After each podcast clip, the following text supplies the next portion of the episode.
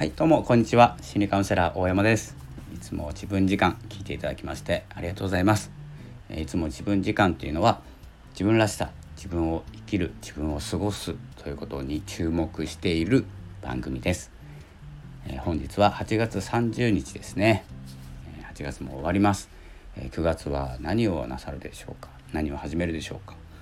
えー、今日はですね、えー、星回り的にはですね何かスケジュールえ管理がですねうまくいくというような星回りになってますので是非ですね思いついたスケジューリングで動いてみましょうということで、え今日はですねちょっと,、えーと、ビジネスとかですね自己啓発的な、まあ、心の強さに注目してるんですけれども、えーと、ちょっとですねこうプライベートな部分も含めてお話ししていこうかなと思います。えっ、と学びに関してなんですけど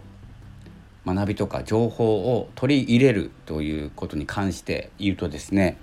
えっ、とちょっと例えばなんですけど最近あのアニメとか Amazon プライムで見るんですね。でもともと漫画で読んだことがあるものをアニメで見ることが最近多くてであこんな風に聞こえるんだなって漫画とちょっと違うなって感じていて何が違うのかなって考えたんです。でえーと、アニメと漫画の違い、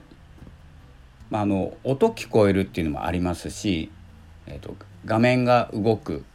ていうのもあるんですけど漫画って自分のペースじゃないですか。これあのなんていうんですかね自分のペースで漫画を読む結構飛ばしたりもしたりするんですよね気になって。でもアニメって向こうのペースなんですよ。アニメーション会社のアニメーション会社っていうかアニメの。で先を知りたくて漫画だと飛ばしちゃうとかよく分からなくて何回も読み返すっていうことが漫画ができてアニメっていうのはちょっと何て言うんですかね自分のペースでは読めていない自分のペースで情報を収集できていないというような違いがあると思いました。これあの文庫本と映画とかも、まあ、全然シナリオ違うかもしれないんですけど相手の都合で情報を受け取る場合と自分の都合で情報を受け取るっていうのとこれ2種類分かれると思いました今回。なので何が言いたいかというとあのどちらのペースでもいいんですけれどもペースを乱すために相手のペースで情報収集するのか自分のペースで学んでいくのか。これ大きな差が出てくると思います。これはどちらが正しいとかではなくてどちらが合っているか自分にとって。で自分にとって合っていることっていうのはその分野とかその一個ごと違うと思うんですよ。このこの件に関しては自分で学びたい。この件に関しては相手のお話のペースで聞きたい。というようなですねブログとかもそうなんですけどブログと音声の違い文字と音声の違いはそこにあると思います。音声ラジオっていうのは今僕のペースでお話をしてるんですけれども例えばこれがテキストだったら自分の速度で読めるんです